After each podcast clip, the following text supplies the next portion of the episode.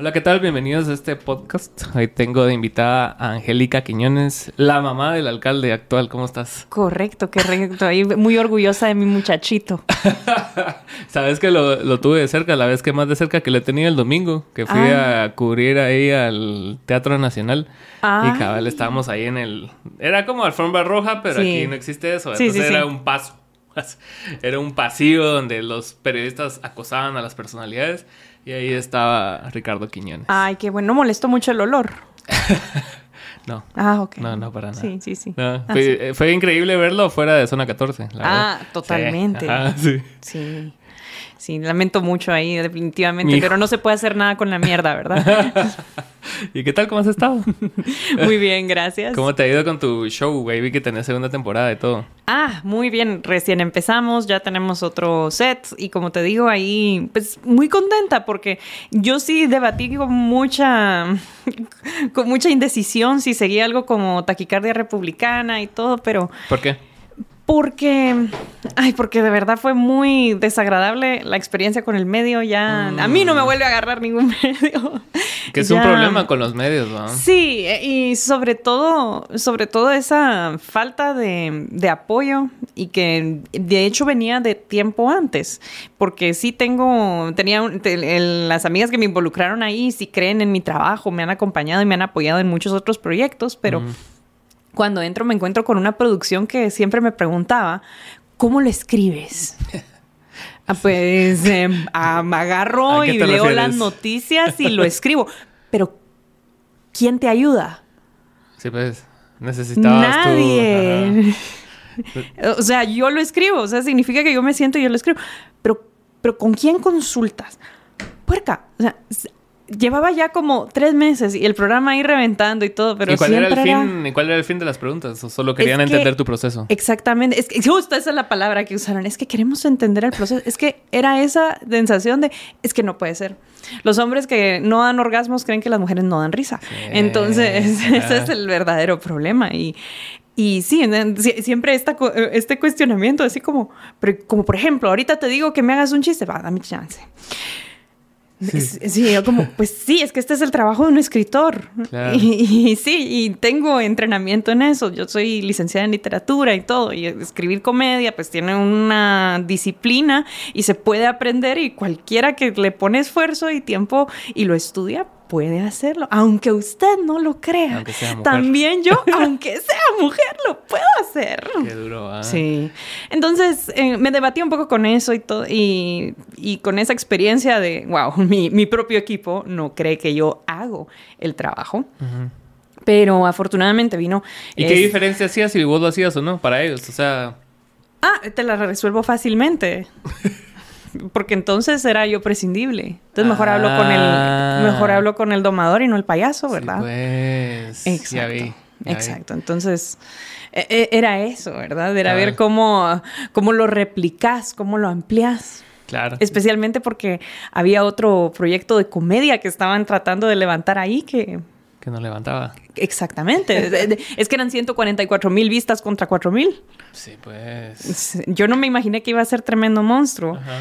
Y de nuevo iba como que, bueno, no, nunca te imaginas, pues. no, la verdad que no. Yo pensé que lo iban a ver tal vez dos mil personas. Y, ya considerándolo un éxito. A decir, bueno, dos mil ya son bastante sí, eso, personas. eso ya son bastante personas, pero. Ya no. no majadas.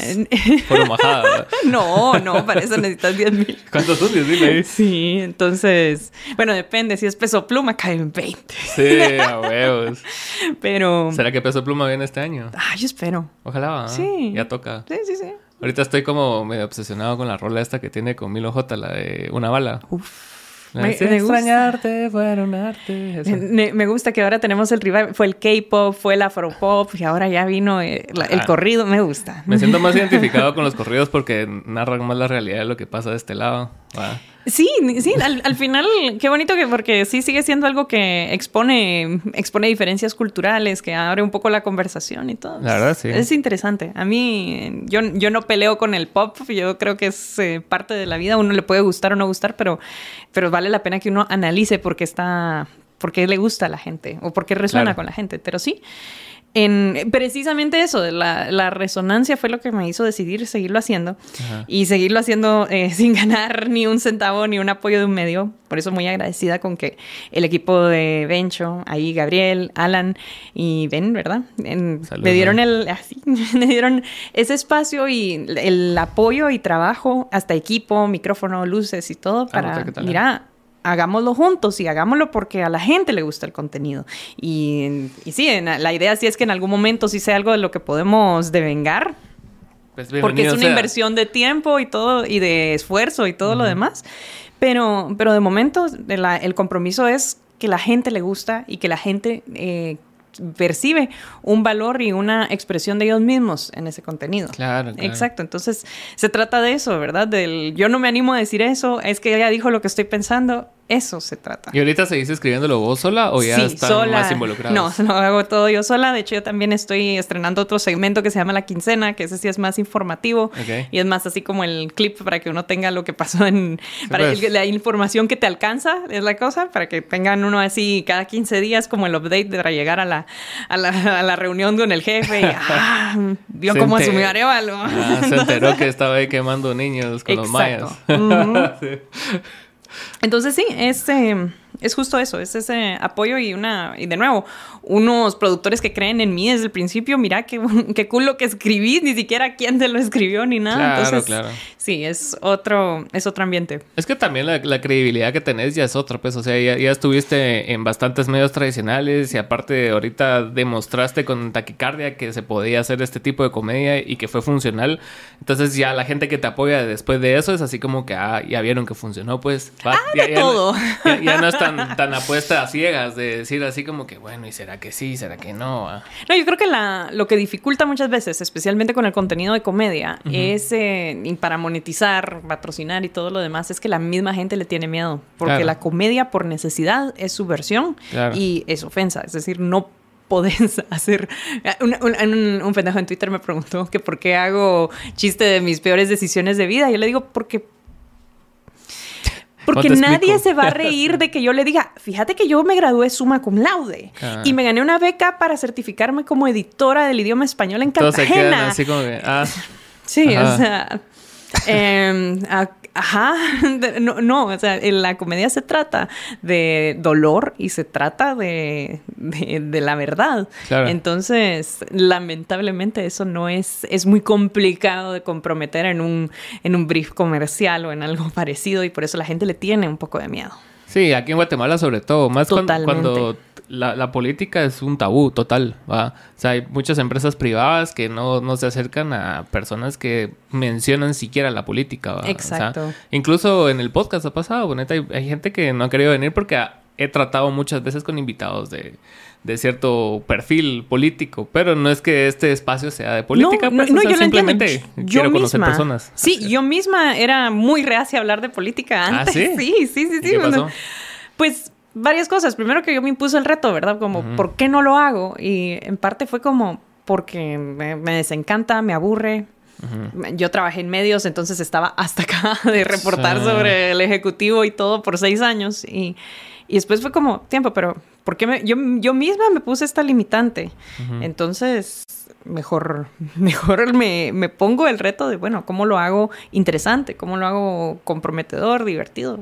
Y, fue eso, pero sí fue un esfuerzo personal porque yo, al igual que mucha gente que empezó a verlo, nada, nada, ya me había desentendido. Por mí el presidente podía ser el pato Donald.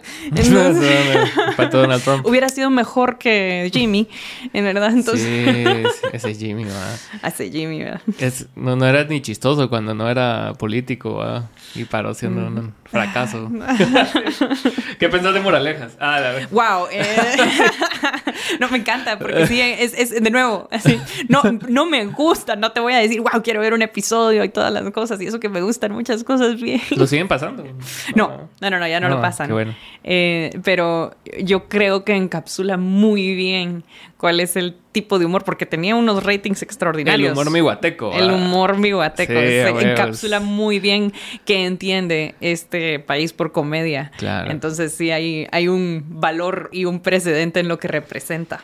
La verdad, sí. Pues ves a, no sé, a Jimmy Morales, a Velorio y a, todas estas personas que constituyeron el humor por mucho tiempo, los tres incluso, va, que, que después viene esta como comedia subversiva que es el stand-up. Entonces eh, hay un choque, ¿va? porque la gente está acostumbrada a este tipo de humor y después ve a, una persona hablar. ¿va? y es un poco más elocuente y, y, te lleva por una historia, por una narrativa que no necesariamente va a ser cierta, ¿va? Pero te lleva por un camino diferente, entonces la gente se queda así como, ¿por qué no está diciendo verga cada dos segundos? O sea, es porque no me han visto. no, no, no. Eh, es que tengo una muletía muy grave. ¿Cuál es? No, sí son las malas palabras cuando me, me, emociono mucho. ¿Ah, sí? sí. Pero, pero sí, no, y es porque eh, con, de nuevo, el stand-up eh, sí tiene lo que dices, no todas las historias son ciertas, y me mata de la risa porque llegan a perseguir a Hassan Minaj de que es que esa historia no pasó. Es que el punto no es si le pasó realmente, es lo que te está contando. Él es un narrador o un ensayista. Entonces se trata de, exponerte esa, esa anécdota, pela si crees que pasó o no pasó, es porque el punto es el chiste. Claro. Y es la experiencia del chiste, no llegaste a... Eh, de, lo contrario, mejor compras un libro de memorias, ¿verdad? No te pones a leer enfrente de todo, así. Mejor lees Wikipedia, entonces... Wikipedia. Entonces sí, es, eh, es en parte eso. Yo creo que gran parte del, de lo que choca ahí es que es eso, es un, es un género ensayístico, discursivo. Entonces sí, no es de no es de, de, qué, del común denominador del humor, no es el chiste que contaban los tíos, sino que es la experiencia de la persona y sí es, es muy difícil vender a la gente. Sí, ¿Y, crees que eventualmente va a haber como distintos géneros adentro del stand-up o siempre se va a mantener como uno solo? Ah, no, el stand-up sí, no, el stand-up sí tiene... Eh, subgéneros. Sí tiene subgéneros y sí tiene sus enfoques que le dan diferentes artistas. Claro, claro. Entonces, sí hay, digamos, hay gente que es un poco más de comedia surreal, gente, Wally, por ejemplo, es una, Wally Godínez es espectacular comediante, él es más de comedia observacional. él, Mucho de su contenido es hablar de, de, las tradiciones de la gente, de los vicios, de las conductas dentro de la familia. Claro. Eh, con Oliver España, por, ejemplo, por ejemplo, es más de observación cultural, observación un poquito de, de cómo interpretamos ciertas partes del arte. Eh, tenía este amigo Lester, que toda su comedia era más como, eh, más centrada en él. Lester era, muy chistoso. Lester era más de risa, pero precisamente porque era más como hacer este juego de cómo funciona la mentalidad ignorante y dónde están nuestros límites, de dónde empieza ese absurdo. Ajá, ajá. De hecho, el show con el que participábamos se llamaba La Rodilla de Van Gogh, entonces es comedia más absurdista. Eh, también está Juancho Carbono, que tiene también una comedia más como un poco más inocente, es un poco más general, pero también tirando un poco al, a lo surreal. Tiene todo un set sobre San Cristo. sí, sí, entonces eh, juega un poco con esto de, de elementos de la narrativa, del cuento. Entonces, eh, cada comediante pues, va desarrollando ese tipo de estilo. Eh, Karen García también, que tiene mucho el tema de, la mujer destruida, pero no tanto como, porque mucha gente lo acusa, ¿verdad? Con que, ah, sí, es como Amy Schumer solo hablando de su vagina. No, pero es más como...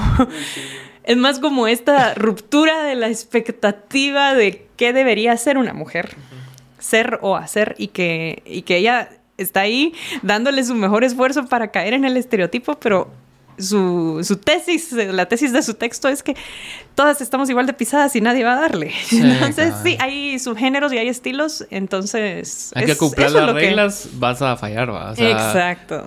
yo me acuerdo que cuando vi, no sé si has visto esta película de Marriage Story. Mm. Que sale Adam Driver y que, ¿cómo se llama la, la abogada de... la Laura Ajá, que está hablando acerca de que, puta, que que el estándar de, de, una mujer es la Virgen María que se embarazó sin tener sexo. ¿va?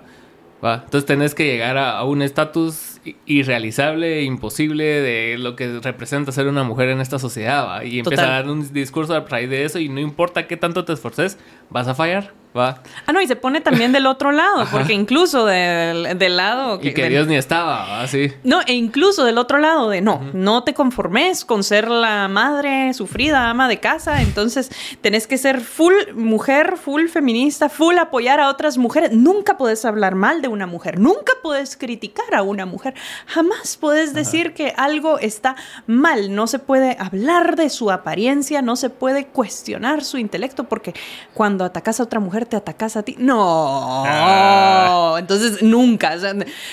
Entonces, ¿qué? O sea, estás en una cajita. no puedo hablar, pero no puedo hablar.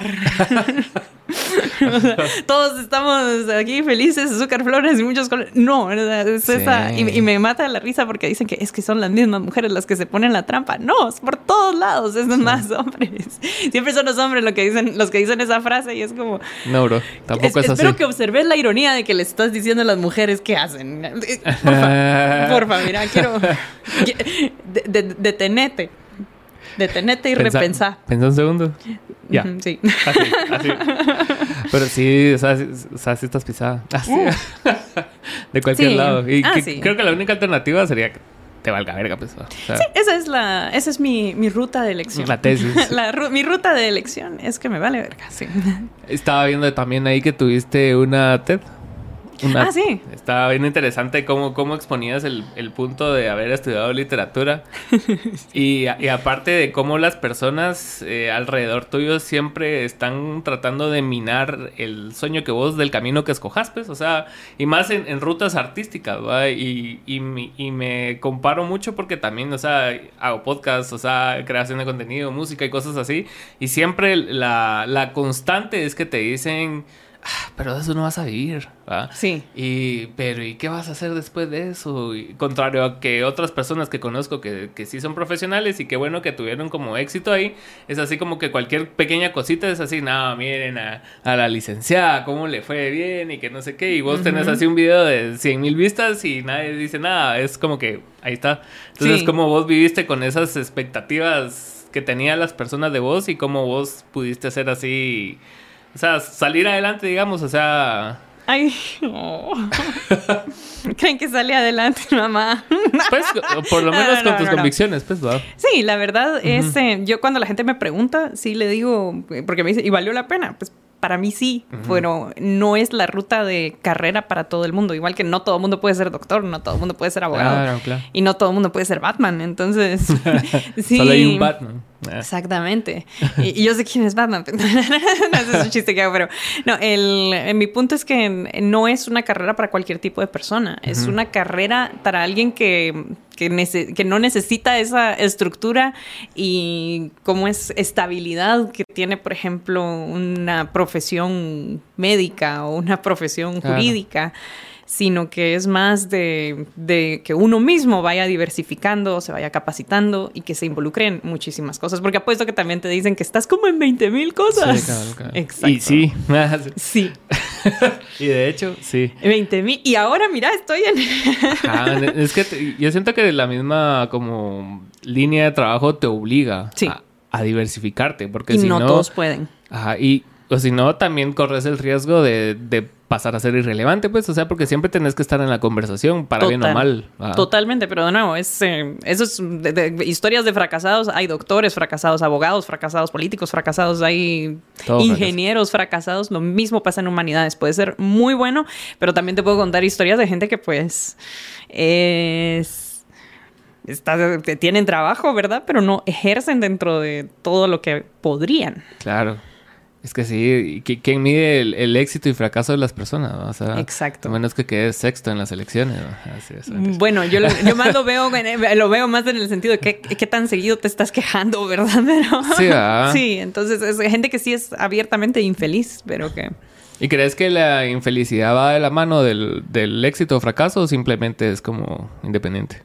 Yo creo que sí. Es sí, porque uno mismo tiene una idea muy clara de, dónde quiere estar y todo. Y esa infelicidad es una disonancia de dónde estoy y dónde quisiera estar. Mucha gente ni siquiera tiene la idea de dónde quisiera estar, que es mi percepción. Yo también pasé por una, eh, por una época muy difícil terminando de graduarme precisamente con eso, porque era esa incertidumbre de dónde quiero estar y no tengo una idea clara. Graduándote de la U. De la U. Bueno, también del colegio, pero, pero, pero es eso, es esa.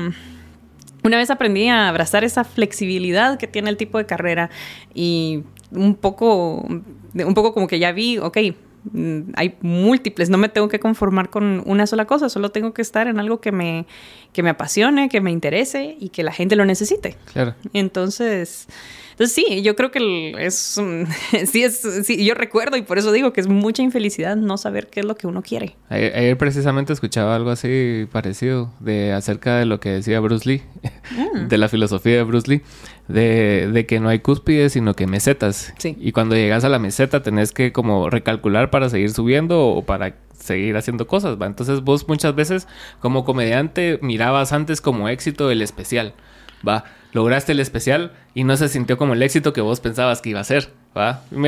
yo lo traslado a un disco, por o sea, sacamos un disco y, yo pensaba así como que lo, tenía así súper hasta arriba en un pedestal, decía yo, para el día, el día que saque un disco, ese día va a ser así como que la cúspide de todo y te das cuenta que cuando llegas ni lo sentís, sacaste el disco y ya estás pensando en lo siguiente, ¿va? Sí. Entonces, como en qué momento te podés vos parar un rato y detener y medir el, la magnitud de tu éxito, pues, ¿va? porque en algún momento eso representaba un éxito y después con el tiempo lo vas frivolizando porque querés más y querés pensar en lo siguiente, ¿va? Entonces, Total. ¿Cómo manejas vos eso de las de los especiales, los libros, ese tipo de cosas? Yo algo que me recientemente me ayudó muchísimo eh, y eso creo que es también parte del trabajo es la crítica. Y no, crítica, eh, para aclarar a la gente que me dice en Twitter, no es que me digan morite hija de puta. Eso no es una crítica. No. Saludos. Sí, no es, no, no funciona así. Una crítica tampoco es qué basura. No, no, he encontrado gente que y que sí me, me interesa y que, mira, ¿qué pensaste de? Este chiste. Más recientemente con un libro que estoy trabajando, bueno, ya lo terminé, ya se está postproduciendo. encontré a alguien y le dije, mira, pero lo leyó y mira, pero quiero saber qué pensás. Y sí me dijo, mira, esto está, está bien, lo que estás exponiendo en esta parte, pero esta parte no está bien, esta parte no tiene cocción y, y, no, pero es buscar eso y tener uno la humildad de entender de dónde viene y por qué. Eso creo que es lo que, lo que me ayuda, es esa crítica constructiva, de nuevo, alguien que sí se involucró y que te dice, no, mira, esto está mal cocinado, esto no va a envejecer bien, esto, esto se ve como guionaje, y que, y que categóricamente te pueden decir dónde está lo que, lo que funciona o no funciona. Por eso te preguntaba precisamente cuando eh, en, en, lo de tu programa de que si ahora tenías más escritores, pero me dijiste que no.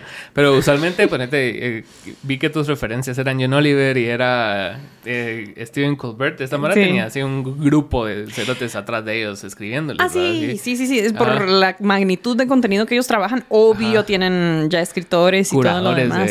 Curadores. Ese sería un sueño si yo pudiera tener un equipo. Incluso tengo mi roster de quienes tendrían que estar en el equipo. Ah, ¿de verdad? Sí, sí, sí. ¿eh? Ah, Por, ¿quieres, ¿Quieres desbloquear este conocimiento? Por solo 5 mil quetzales mensuales. Esto es para los de Patreon. Esto es para el Patreon, exactamente. Pero sí, sí tengo, lo tengo pensado porque es, parte de crecer y todo que, sí, se necesitan más manos, se necesitan más oportunidades, como pasa con cualquier otro emprendimiento. Entonces incluso hay novelistas que tienen autores e investigadores, entonces... No, claro, ¿eso no lo sabía? Claro que sí. No estoy tan metido en el mundo de la escritura. O sea, eh, de ese... Desde esa perspectiva, digamos. Sí, pero de nuevo, son el tipo de libros que producen tampoco son así como, ah, Sí, pues. Ah, una vez escribí la cafecita roja, ¿no? ¿Verdad? Entonces... No, sí, estamos hablando a nivel un Vargas Llosa, ¿verdad? Sí, pues. Ah, ok. Sí, pues. ¿Y cuáles son tus referentes de escritura? O sea, me imagino que cuando saliste del colegio dijiste, yo, yo tengo a estos tres que me llegan. Un verbo. Ah. Bueno, sí, me, me fascina eh, García Márquez. Yo sé que García Márquez peleó mucho con la percepción que tuvo 100 años de soledad, pero para mí es una de las novelas que más me disfruto en la vida.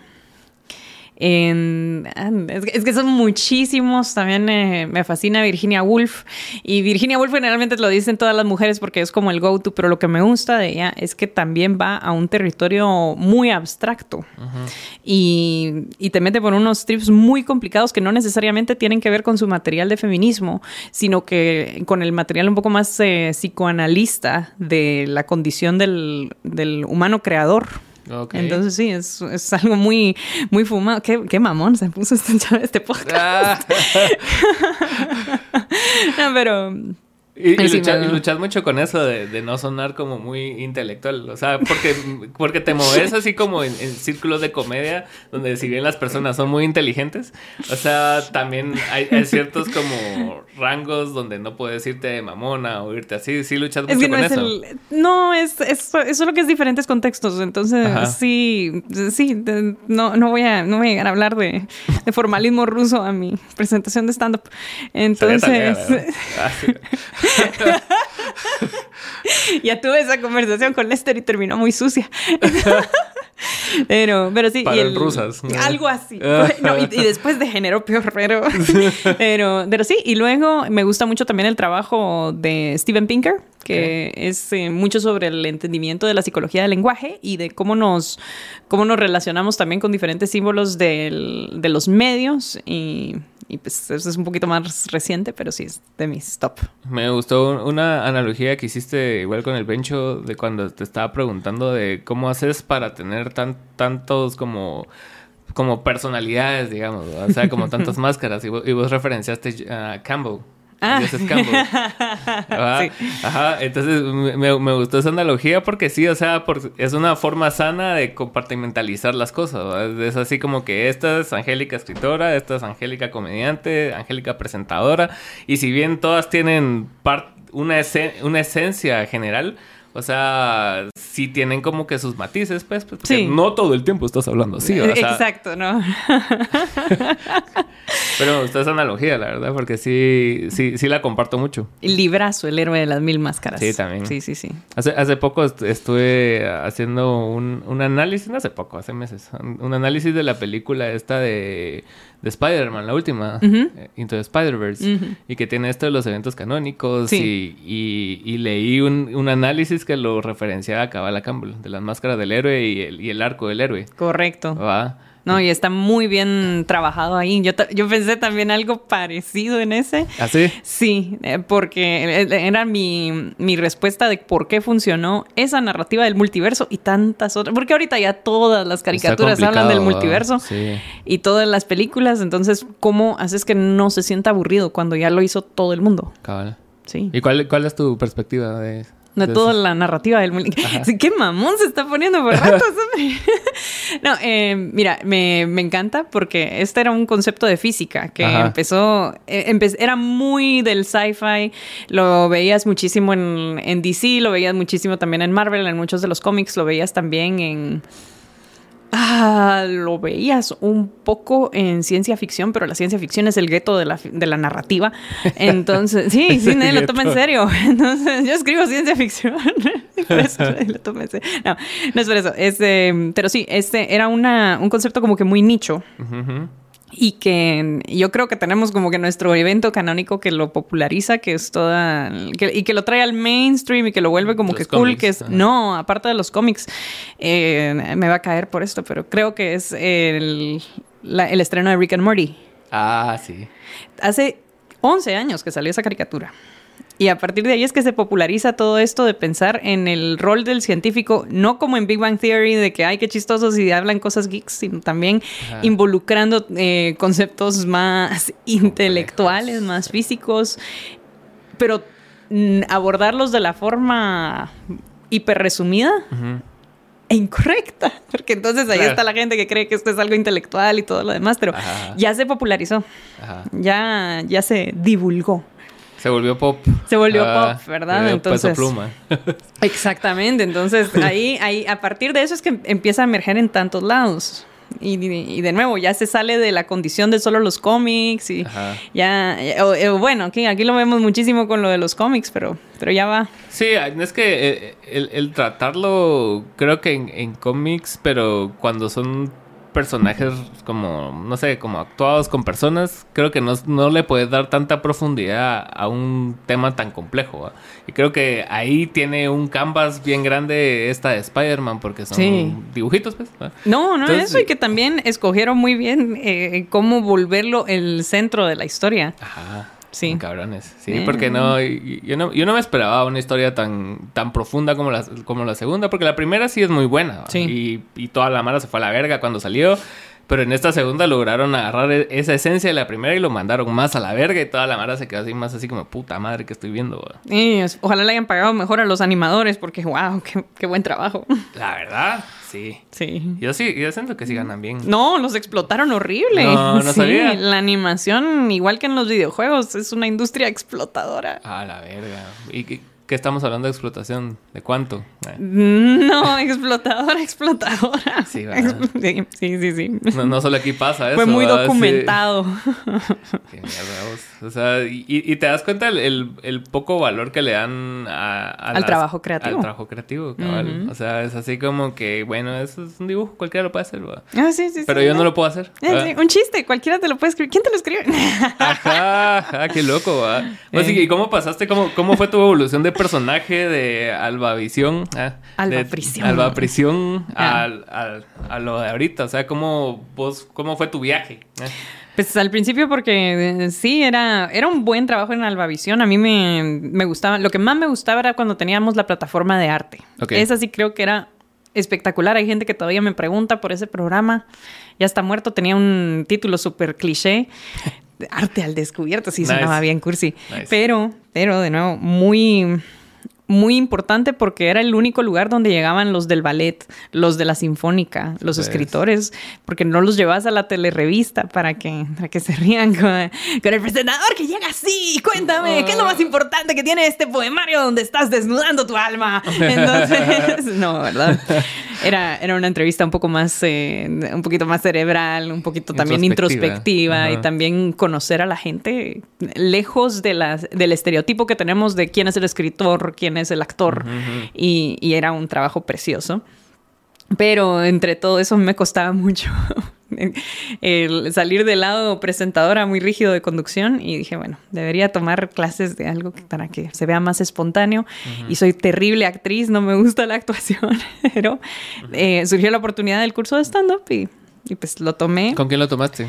Eh, ah, eh, este señor ya no sé si lo sigue trabajando, la verdad, pero no es importante. Entonces. Estando Guatemala, ¿no? Ah, este, vamos a decir que. Vamos, a, decir que a la larga. Lo que más me gustaba de ahí es la comunidad de gente. Y esto, esto Tú también. iniciaste con Wally y ellos, ¿no? Sí, con ellos es que empecé a trabajar. Entonces, ya a trabajar así formalmente y todo, ya pues. presentaciones regulares y todo. Y, sí, fue, fue una muy bonita experiencia, sobre todo por la comunidad que existe. Y que sí, ha tenido ahí su drama a lo West Side Story, o más bien a lo Gangs of New York, ¿verdad? No sé cuál se ve más ridículo. pero pero ha sido una comunidad muy diversa en todos los sentidos. Es gente con diferentes experiencias, con diferentes eh, ambiciones, trasfondos, sentidos del humor. Y, y, sí, yo, yo estoy muy agradecida de que me haya acercado a esta gente, gente maravillosa que pues que pues he, llegado a querer muchísimo y que en cierta forma es como mi familia creativa. Claro. Sí. Es que sí. Hay un apoyo espectacular ahí. Llevas otro tipo de conversación dependiendo de las vivencias que tenés con la Mara. O sea, alguien que no es comediante no va a entender así tu struggle comediante. ¿va? No, y es muy distinto, por ejemplo, del de los escritores. Esa es una comunidad también un poquito más quisquillosa, quisiera decir. Para ¿En qué sentido? En que sí hay una, una frontera muy demarcada de los que son escritores con mayúsculas, subrayado, y los que, ah, publicas virtual. Ah. ah. Poeta de cartonera. ah, entonces, los sí, snobs. Ajá, ah, ajá hay muchísimo snobismo. De esto hablé en otro, en otro live que había por ahí con una editorial. que, que, sí, tienen esta separación de, ah, es que tú no sonas como autora guatemalteca. ¿Y qué es eso? No sé. No me pudieron decir. Ok, ¿qué es? Qué duro. ¿Cuál para vos es la personalidad de, o sea, de los escritores guatemaltecos? Si vos tenés así como mencionarlo en, en algo, ¿cómo vos describirías, si este fuera un medio sueco, hacia, ah. cómo vos describirías la escritura guatemalteca? Oh. Los 80 llamaron. Quieren que devuelvan todas sus referencias. Qué Buena, esa, buena esa. Ufa, esa funa va a estar horrible. yo, yo, yo, ¿sabes qué percibí ahorita este fin de semana? Porque el, domingo nos, nos, invitaron, o sea, yo no me considero, o sea, creador de contenido, ah, aunque creo contenido, ah, sí. pero no me autollamo así. Ah, ajá. Abrázalo. la cosa es de que nos invitaron a, a, ciertos creadores de contenido el domingo para lo de la toma de posesión, ¿va? Y aparte habían periodistas. ¿Ya tenías tu vestido? Ya. Ah. Rosado. Ah. No era verde menta, Saludos ah. ahí a la Isa. Le caigo verga. Pero sí, va. La cosa es de que estábamos ahí parados y, y había una clara división entre los periodistas, ¿verdad? Y los de contenido. Y nosotros. Pero, pero era más de parte de ellos porque a nosotros nos vale verga, pues, o sea, yo uso artículos referenciando a, a no ficción y a medios así que me llegan. Y si los menciono en alguna cosa que yo suba, pues les pongo en la mención y ya, pues. Pero sí hay como cierto recelo, así como que ah, esos no son periodistas y nada, está diciendo que somos periodistas. No, ah. no, a mí también todo el tiempo me dicen soy periodista y yo, no, no, no, no, no, no, no. no. Pero siempre hay como esnovismo y te lo iba a hacer la misma pregunta cuando estábamos hablando de peso pluma, porque pasa. O sea, es así como los gatekeepers de la vida. Es así ah, como que no, es que estos son los Beatles. A pues, los guardianes de la pureza. Ajá, ajá. Entonces sí, sí se me hacía que el, medio escrito era muy así. Sí, sí, sí lo es. Sí lo es. ¿Y, cómo es el mundo? Porque vos, o sea, no sos periodista, pero has convivido mucho tiempo con los periodistas, ¿verdad? Entonces, o sea, sí hay muchas semejanzas entre los dos medios o no tanto. Ah, no, sí, son mundos muy distintos. Yo creo que cada uno tiene ahí sus, sus vicios, sus costumbres, sus vacas sagradas. Sí, es muy distinto. Y de los tres medios en los que sos partícipe, ¿cuál te crees que es más tu gremio? ¿Los comediantes? Yo creo que no tengo uno que me guste más que el otro. ¿No tenés? no, no, no, Es eh, porque a la larga es... de nuevo, es que yo adopto un medio y... Claro, claro. Y ahí, ahí estoy, pero no, Alguien una vez me dijo, pero ¿por qué haces tanto stand-up y no haces más poesía? pues a veces hago poesía y a veces hago stand-up. Y a veces deberías aprender a callarte, ah. y a veces te puedes hacer show. Sí, no decirme qué es gratis. Sí, es que, es, que, es que era así como reclamada la cosa. Yo como... Ah, ah era reclamo. Era reclamo. ¿Sabes qué me caga a mí? Cuando, cuando tenés que aclarar que algo es chistoso. Mm. ¿Va? No puedes solo como que... Sobre todo en video, ponete, porque he visto mucho el hashtag humor, ¿va? Entonces, a, mí, a mí no me llega. Sí, a mí tampoco. A mí tampoco. ¿va? Entonces, si alguien cacha el chiste, talega, pues, y si alguien se indigna, de huevo, porque igual genera interacciones, pues, pero no, me gusta eso de estar así como que hashtag sarcasmo, así, bro, show. No, no, lamentablemente, que yo no estoy de acuerdo tampoco, y de hecho fue gran pelea cuando empezaba Taquicardia, que uno de los productores quería que tuviera un, en la introducción dijera sarcasmo, humor, y Taquicardia escrito con K. Ah, taquicardia. ¡Ah, la que chistosa! Ajá, entonces, si le tenés que explicar a la gente, ya no, ya, perdió. El chiste es que la gente se va a confundir aún mejor. Claro. Él quería como delimitar bien la diferencia entre las noticias. Él quería que una mujer se lo cogiera. No, eh, no, eh, él quería muchas cosas, pero entonces el asunto es que no no, no, yo también creo que no debería. Lástima que el algoritmo premia que uno ponga el hashtag, pero... Sí, tiene muchas visualizaciones. Sí, sí, a la larga, entonces le tenemos que hacer caso al algoritmo. Sí, la última vez lo usé, ¿verdad? En un sí. estuvimos chingando con Rob. Precisamente, ajá. sí, sí, sí, sí, a la larga la inteligencia artificial no te va a distinguir cuando, ah, es que es humor que eh, está encubierto versus, ah, lo pusieron en este hashtag de la mira con cariño. En la mira con cariño. ¿Existe todavía eso, no? No sé. Ojalá que no. Esperemos que no. Está suspendido combate en el momento de esta grabación, así que. Es cierto, ah, qué gran pérdida para el entretenimiento guatemalteco. No, qué gran pérdida para el comerciante guatemalteco.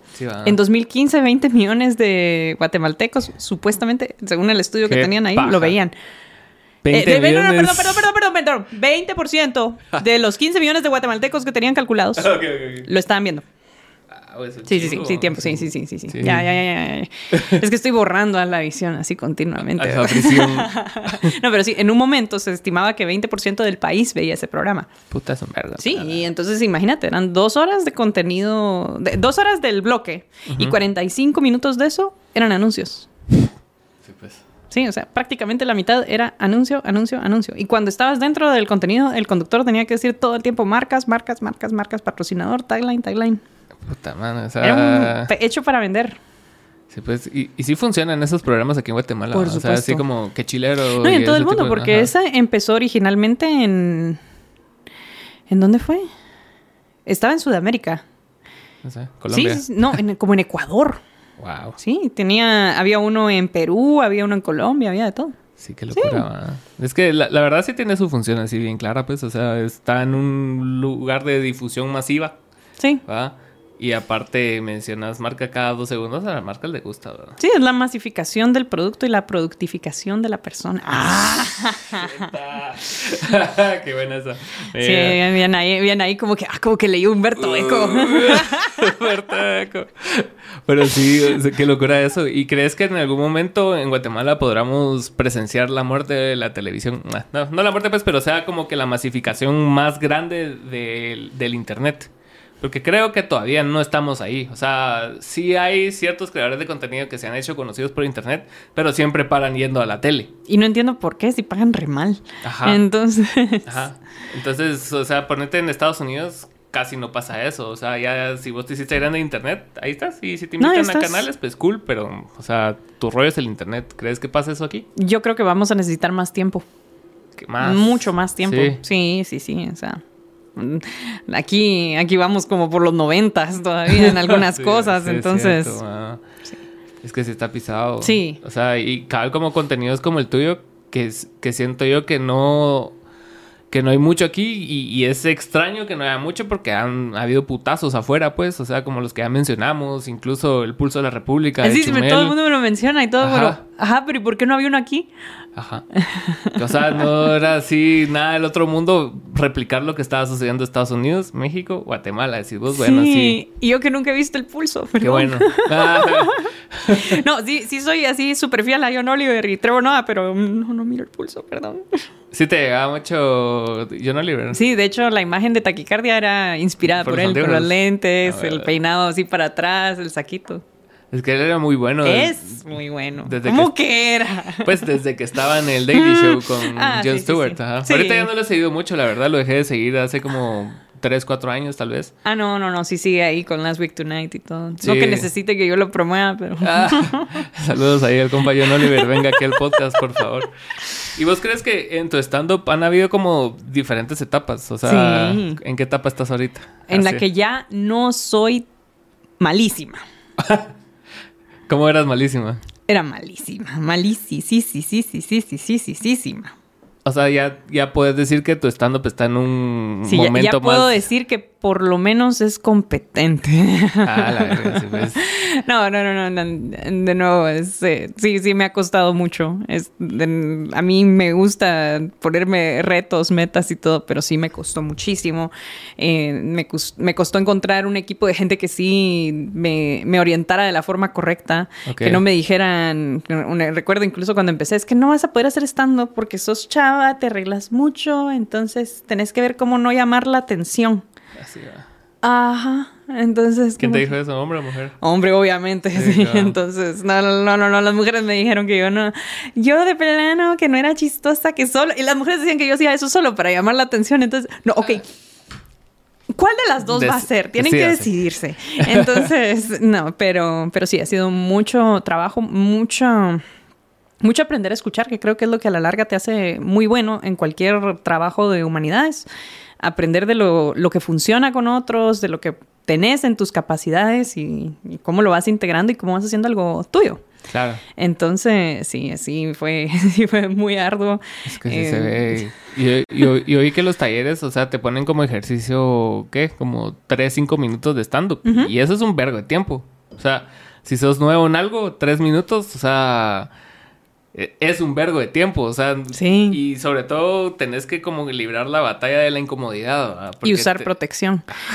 Ajá, e, Entonces es así como que, puta, vos tiras así eh, bro, eh, jokes, jokes y, no pegan, entonces tenés que seguir ahí y se hace más largo esos tres minutos, se siente como media hora. Sí, no, como te digo, ahora ya el medio ha evolucionado mucho, ya hay Open Mix dos, por lo menos dos veces por semana en, la ciudad. Está muy y una comunidad que sí, llegas y puedes probar tu material. En ninguno de esos Open Mix te cobran por subirte. Claro. Entonces es, es muy bonito. Es algo que, que definitivamente le, le, gana mucho también a las lecturas de poesía. Sí, pues. Y es la búsqueda de que compartamos, creemos una comunidad y mejoremos todos. Es que eso se trata, ¿no? O sea, porque si no, o sea, ninguno de toda la escena mejora y todos van a estar igual de mediocres. Eso y que de nuevo, la gente que me va a ver y que le gusta mi trabajo no necesariamente le va a gustar el de otro comediante y viceversa. Estoy segura que hay mucha gente que va a ver a mis compañeros que les parece que yo soy la peor basura de la historia y está bien. Lo importante es que haya variedad y que, y que los artistas tengan el espacio. ¿Y no te pasa que eh, al estar expuesta a tantos medios creativos, o sea, como que ya encontraste de alguna manera como los patrones que hacen que cada lado funcione?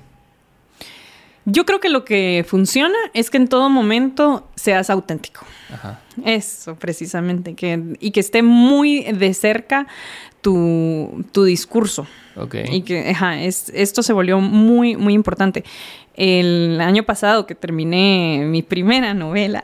Entonces, entonces ahí, te digo, está en postproducción porque ya me la, ya me la troceó un editor. No. no, no, no, pero está bien, está bien. TKM, TKM, Julito, muchas gracias. no, sí era necesario. Pero, de nuevo. ¿Te la troceó en qué sentido? Ah, está horrible, es espantoso. ¿Por qué ah, estás pensando? Sí, pues, ok. no, no, no, pero de la forma así como te digo, constructiva, así como, mira, esto no se entiende, esto se nota que es muy niche, esto se nota que no sé qué, yo entiendo que aquí estás tratando de hacer tal cosa, esto está muy cliché, etcétera. Pues, y es correcto. Entonces, Entonces sí, es, es que sí, como metros. no, pero de nuevo, lo, que sí me, lo que sí me interesó y que sí me dijo, mira, lo que, lo que es muy bueno, me dice, es que se nota que estás muy comprometida con la historia y con el mensaje. Y esa es la, la, diferencia y porque funcionan las partes que funcionan. O sea, las partes que, que, funcionan de este trabajo son donde se nota que es algo que vos querés decir personalmente. No que, ah, es que me voy a hacer eh, esta novela sobre género porque soy mujer. Ah, es que me toca hablar sobre eh, ser comediante porque yo he sido comediante. No, pero si no tengo algo que decir acerca de ser comediante, entonces no, no hago sobre eso. Tengo que encontrar dónde está mi, mi argumento. Y la ventaja es que es un espacio bastante personal. Entonces también, también ahí voy a airear muchas inseguridades y muchas, muchas dificultades que he tenido. Entonces, ahí de hecho uno de los especiales que estoy escribiendo sí va mucho. sí. sí, sí va mucho de la, de la familia. Entonces... Es que es complicado. Ah, sí, sí, sí, pero, pero sí, es, eh, es emocionante. Es que sí, o sea, y, en ese sentido, ¿cómo, ¿cómo tomás vos la crítica? O sea, yo, yo entiendo que sabes cómo tomarla dependiendo de dónde venga, ¿va? Sí. Porque eso de, ah, morite, no es una crítica, solo es un comentario de algún imbécil. No, Pero, o sea, cuando viene de un lugar así genuino, o sea, ¿cuál es tu proceso al, absorberlo? Si decís vos, a la verga, sí me dolió un vergo, pero tienes razón, o a veces te cerrás, o, o, pasas por todos esos pasos primero.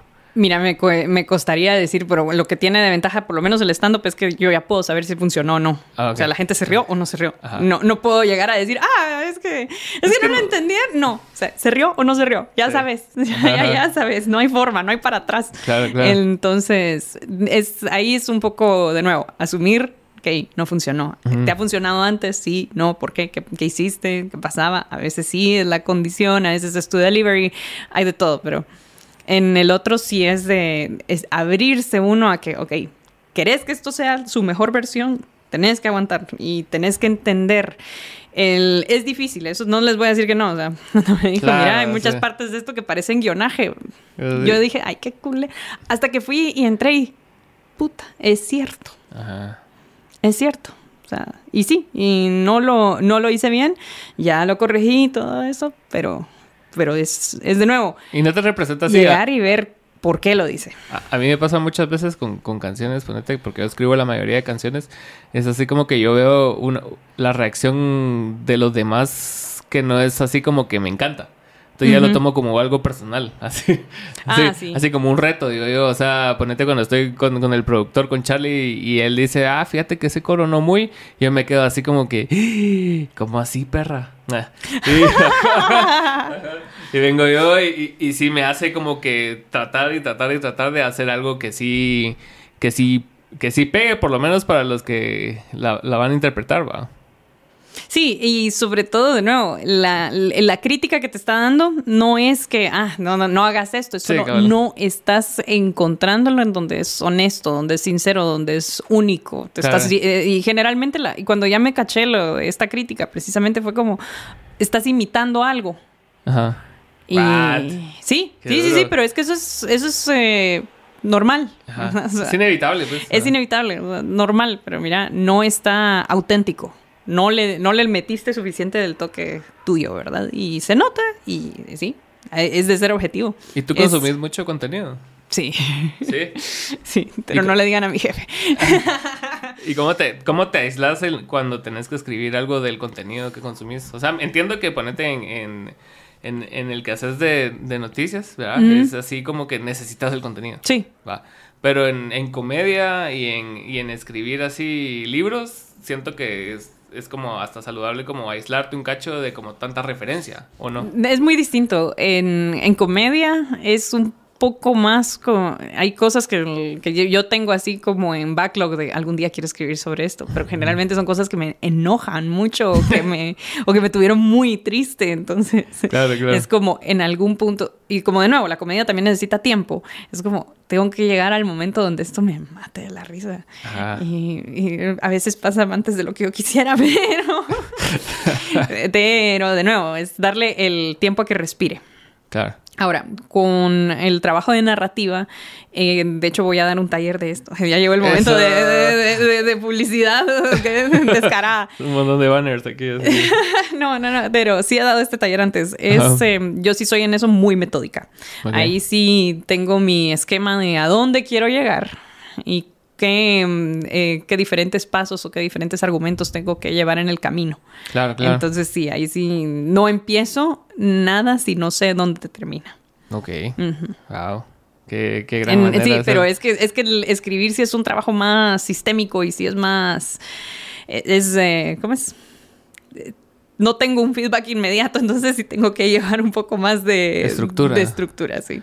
Y ahorita estaba viendo también en, que estabas hablando del, tipo de cosas de las cuales no hablas en tu comedia. Ah. Y, me pareció bien curioso. O sea, porque está, está ese estigma de, de como de todo vale, ¿va?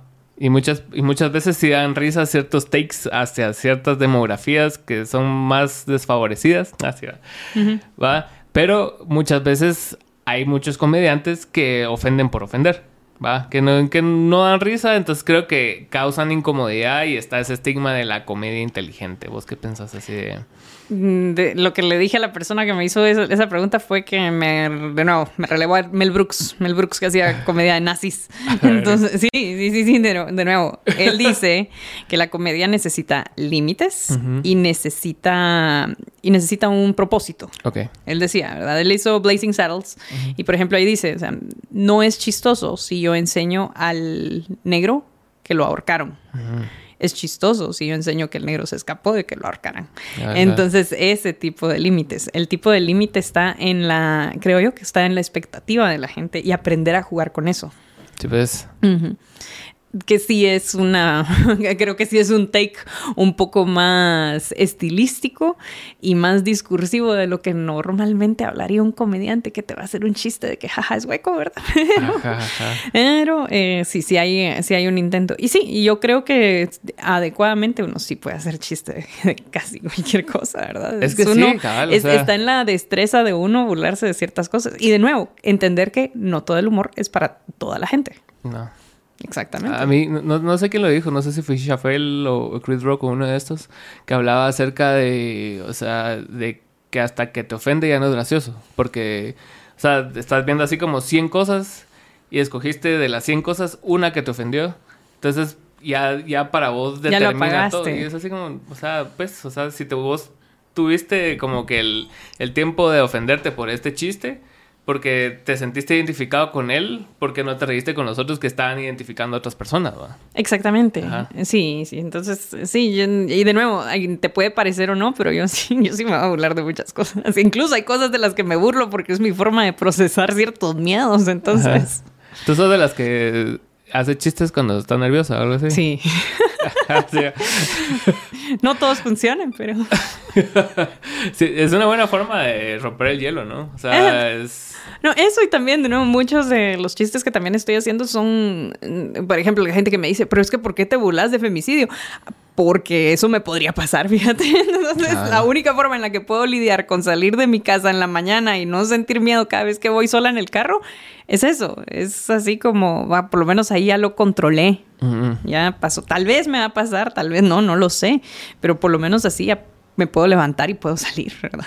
Que sí, qué complicado. Sí, pero de nuevo, es mi forma de lidiar con eso. Te puede gustar, no gustar. Hay gente que es una audiencia para eso, pero, pero sí, es, un cope, si quieres verlo, pero... Sí, sin duda es un tipo de mecanismo. Pues, sí, es un mecanismo. Y, pues, si quieres me puedes dar ahí la cátedra de por qué está bien o está mal, ¿verdad? Pero, pero de que realmente es algo que me... Que, que, tengo presente y que tengo muy claro, que de hecho ha pasado en mi familia y todo. Entonces...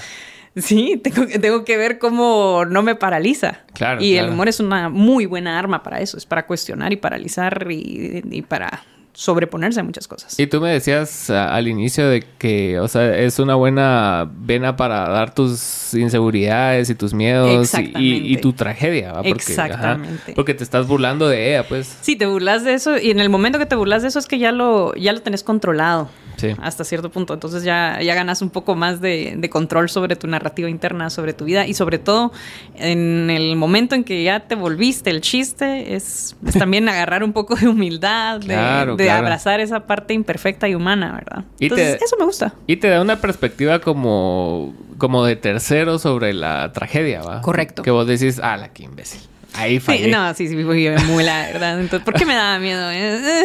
Ajá. Exacto. ¿Y cuáles son tus comediantes favoritos?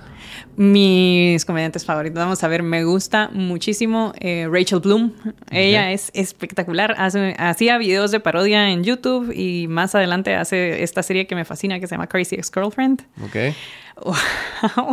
Crazy Ex Girlfriend. Crazy Ex-Girlfriend. Ah, Crazy Ex-Girlfriend, que es una comedia musical. Eh, sí, es buenísima, buenísima, buenísima. Me gusta. Me gusta muchísimo también Ali Wong. Creo que también es, es, muy física, pero también es. No sé, me encanta. Ganó un premio. Ah. Sí, ahora acaba de ganar por la serie. de Beef y todo. Sí, serie, Asa y todo. No, pero también me gustaba mucho con Tuca and Birdie, que también era un personaje donde también tenía mucho de, de ella misma. Y ¿Quién más? Ok, de los viejos sí me gusta George Carlin, pero es que jamás me va a dejar de dar risa el chiste de por qué. pero es que... Sí, y, ese es muy inapropiado también, pero bueno. Em, y, y, sí, de, ahí también me gusta mucho eh, Dimitri Martin, que, tiene como que este mood un poco como incómodo, me encanta. Hay, hay, hay comediantes que, o sea, que a mí me chocan un cacho, pero son como esos que, que más como que retan a la audiencia. Sí. Va como este que interpretó Jim Carrey, no me acuerdo cómo se llama, el Andy... Andy Kaufman. Andy Kaufman, ajá. Que no sé si... Era comediante, ¿va? Sí. sí. Y, pero era como sumamente incómodo ese cerote. Era así como que se ponía a leer un libro enfrente de la audiencia y la audiencia se ponía como la gran puta con él. Sí, era un poco más avant Demasiado, ajá. Pero sí, ese tipo de comentarios sí no me... Mm, es que también, y también hay especiales que cambian, entonces... sí, sí, sí.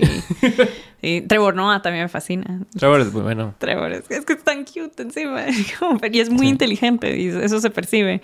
Incluso, de, nuevo, también cada especial es distinto, entonces también cada especial siento yo que representa como una parte distinta de tu vida. Sí, eso es lo que no ah. muy me encanta de los últimos de Chappelle, que sí creo que ya es más como... El último estuvo muy bueno. ¿No lo viste? No, no lo he visto el último. El anterior a ese sí me recuerdo que ya se sentía un poco como que ah, Chappelle quiere, quiere predicar un ratito. está, está, bien preachy, cabal. Por, eso, te preguntaba en qué etapa de tu stand-up estabas en tu vida, porque cabal está como la etapa donde premisas y no les pasa que el otro día, ¿va? Y está ya la, etapa así donde ya, mm. Contás una historia de dos horas. No, no, ahora sí va, sí va muy personal. sí, va muy personal, lo siento.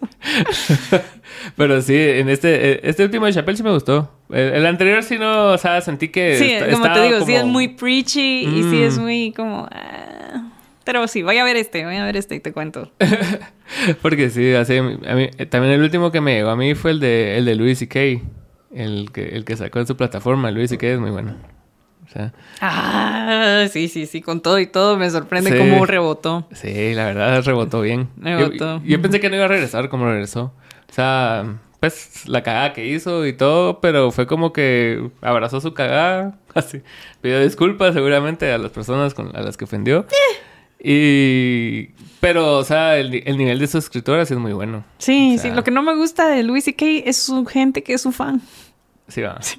¿Por qué? los que son así eh, hardcore fans de Louis C.K. siempre. Mm, mm, mm, es como que, igual que los fans de Chappelle, ¿no? Que como que es un. Si sos, si sos así, si me llegas a decir que Chappelle es un genio, que es lo mejor que. Ah, ah sí, pues. Pero sí se notan niveles entre, entre comediantes buenos y otros que son igual de, de nivel alto, pero no son no, no, no, aquí creo que es un poco como dice Kino, ¿verdad? Que hay días que lo peor de uno son los demás. Entonces sí, hay, gente que creo que tiene fans así como que... A mí me pasa con los fans de los Beatles. Claro. Ajá, sí, los fans de los Beatles, los fans de Ricky Morty, eh, ah, los fans de Boyack Horseman. Ah, sí, sí, sí, Hay, lugares donde lo peor de uno son los fans. pero qué cool hasta cierto punto tener ese tipo de fans. no, bueno, bueno, si vas a ganar plata, espero, pero, pero de lo contrario sí es un poco como que, ay, mano. Yo, Ricky Morty lo dejé de seguir como desde la tercera temporada también. Ay, hiciste Porque ya se, ya se volvió como... Yo, ya, yo, estaba esperando que pasara algo bueno, pero ya, ya renuncié hace como una temporada también. ¿En serio? Sí. Sí, es que sí, sí se las llevaba muy de... No, no ellos, porque no creo que venía, viniera de un lugar así como que, ah, te estamos educando. Pero las personas que les gustaba mucho era así como que, ah, estoy viendo algo bien inteligente, bro. Sí, nadie lo puede entender. O sea, te, puedo explicar la teoría de cuerdas si querés. no, sí, cabal, sí. Sabías. Es que esto solo lo ve gente inteligente. Lo... huevos. envejeció bien mal el bro. Todo envejeció muy mal. En Algunos envejecieron peor que otros, pero sí. Y lo metieron preso al cerote, ¿no? Al, al, de la voz, creo que no sé, creo que sigue ahí con clavos legales, pero no me acuerdo. Ahí el pobre que está sufriendo es Dan Harmon. Sí, Dan Harmon es muy bueno. Es muy bueno. Community me gustaba mucho. Me encanta. ¿Qué tipo de shows te gustan a vos? Así como community, ese tipo de shows? Ah, depende, es que eh, así digamos, de, que me disfruta y todo. Sí, community es un sitcom y es una joya de sitcom. sí, ese me gusta mucho. Me encantó Brooklyn Nine-Nine, creo que también era la comedia más inteligente que han escrito últimamente. Sí, sí, sí, ahí detrás de cámara me dicen muy bien, muy bien, qué bien que una de las cosas de las que viniste a hablar no es totalmente basura. No, no, no, eso me gusta muchísimo. Me gustó mucho The Good Place también. Ah, Good Place es muy buena serie. Crazy Ex-Girlfriend, que sigue siendo un top de series. Es, muy, muy buena. Muy, muy buena. Y, ¿Y qué otra sí que me gusta mucho? A mí me gusta mucho Gilmore Girls, la verdad. La veo todos los años, toda la vida. La chica aquí la ve casi que todos los días. Sí. Saludos a la productora. Sí, muy bien. Saludos a la producción. Muy bien, muy bien ahí. Está viviendo su mejor época Lorelai, ahí bien glam. Lorelai. Sí, sí, sí. esa, serie la miraba yo de, de, adolescente, ¿sabes? O sea, ah. cada vez que podía, o sea, no, la seguía. No, pues ni modo, pero estaba la Rory, ¿verdad? Ajá, pero aparecía y yo, pues, la miraba. Y era así como que, bueno, que, que eran serie de gente blanca. Ah, sí, pues sí, es una serie de gente blanca. Era como Succession, pero es chistosa. no, tampoco. bueno. Succession es chistosa a veces. Tiene, sí. me, me gustan unos recursos que usa de como mockumentary. Sí. Que hacen que vos digas, ah, la verga, qué estúpidos. Como que cuando se van así hasta la verga con el Zoom y cosas ah, así. Sí. Qué locura. Lo mismo creo, y esto es controversial para algunas amigas, una amiga que tengo ahí, que The Bear es comedia. Sí, es comedia. Sí. Para mí sí es comedia. También para mí. O sea, es que, es que no, es que es muy duro, que es muy... Pero es que es comedia. A mi mamá no le gustó de ver, ¿sabes? A mucha gente no le va a gustar, siento yo. Para, pues el tipo de humor que se maneja aquí y todo es un poco difícil de vender. Ajá, estaba viendo de porque ya, ya vimos la serie dos veces. Va las dos temporadas. la, cosa es de que me puse a ver así cómo, cómo era la edición de la serie. Ah, ya. Es una locura, man. O sea, es así como que aceleran así la velocidad también cuando, cuando cocinan y cuando todo. Y es así como muy, muy talea. O sea, sí, me, capturó. No, esta, es televisión muy bien hecha y de nuevo, es, eh, es también para una demográfica y tipo de humor que no existía hace 30, 40 años. Es cierto. ¿Y alguna vez te ves escribiendo una serie o algo así? Si se da la oportunidad, me encantaría. ¿Te gustaría? sí. ¿Sí? Sí, sí, sí. Estudié un poco de guionaje ahí con, con Paul Haas y con Raúl Cabrera, que es un productor allá en Costa Rica. Ok. y sí, muy buenas experiencias las dos. Sí, ¿y qué, qué, te ponen a hacer o qué? O sea, como... Es más como para técnica y hacer como que la lectura de mesa y todo, entonces ahí... Esas table readings talega. Muy buenas. Tenía uno que era no verbal, entonces casi que solo me fui a sentar a, leer, ¿verdad? Instrucciones. ¿No verbal? Sí, es, es que era un corto, pero ese sí no tenía Solo tenía como dos líneas de diálogo y ah, listo, el resto solo era así como explicar cómo estaba la escena y todo. Ajá. Ah, sí, era inspirado por un amigo, entonces sí.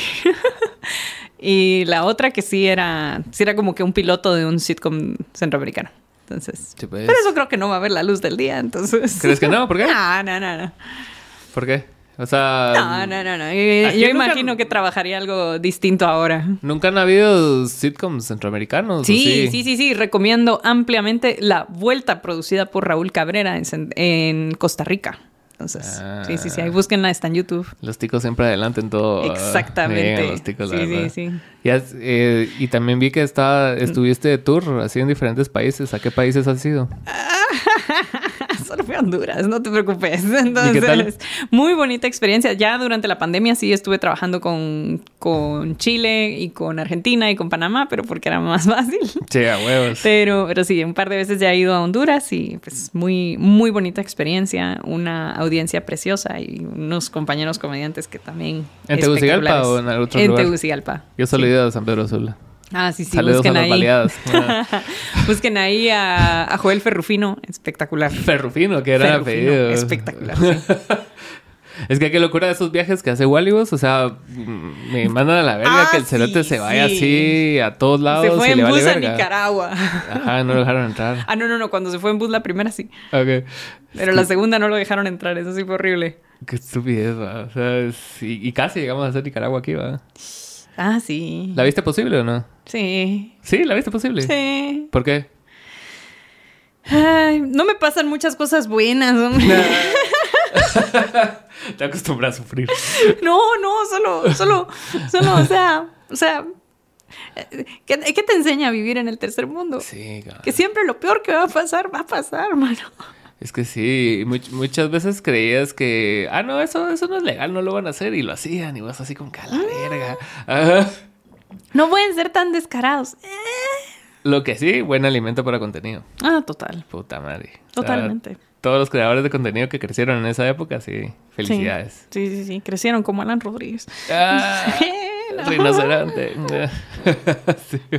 No. Los rinocerontes son muy difíciles de encontrar. No, ya mucho. ¿Ya viste que hay capibaras en el zoológico? Sí, hay capibaras en el zoológico. Ah. Ella fue sin mí. ¡Qué ah. bonito!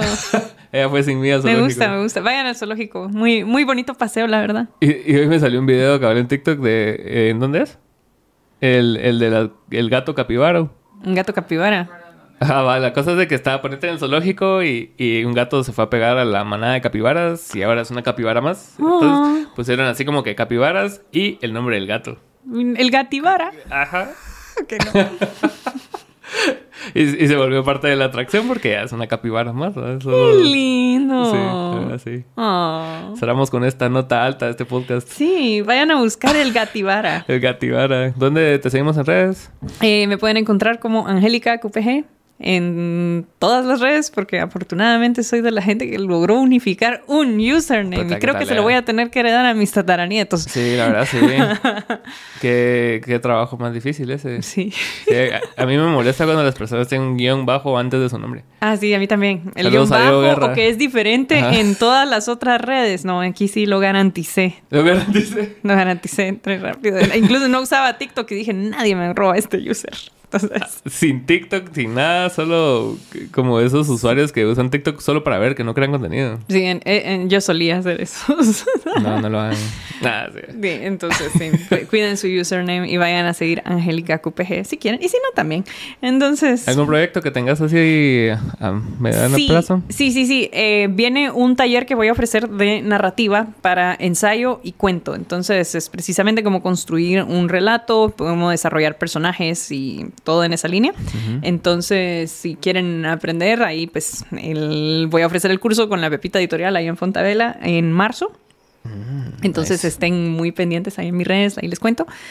Eh, también, este, no sé cuándo sale esto, pero igual sigan eh, en pendiente con Terminal Comedia y con La Resortera si quieren ir a ver stand-up. A veces ahí estoy, a veces no. Entonces. ahí están mis amigos. Eh, también tengo una columna, ¿qué es? Quincenal que se llama eh, Tinta Blanca, en casi literal. Entonces ahí si quieren ir a ver eh, el acercamiento un poco más Zizek y Walter Benjamin de todo lo que hago. Nice. Nice. de todo. Bueno, muchas gracias por ver, muchas gracias por tu tiempo y te esperamos para una segunda parte. Gracias. Bye.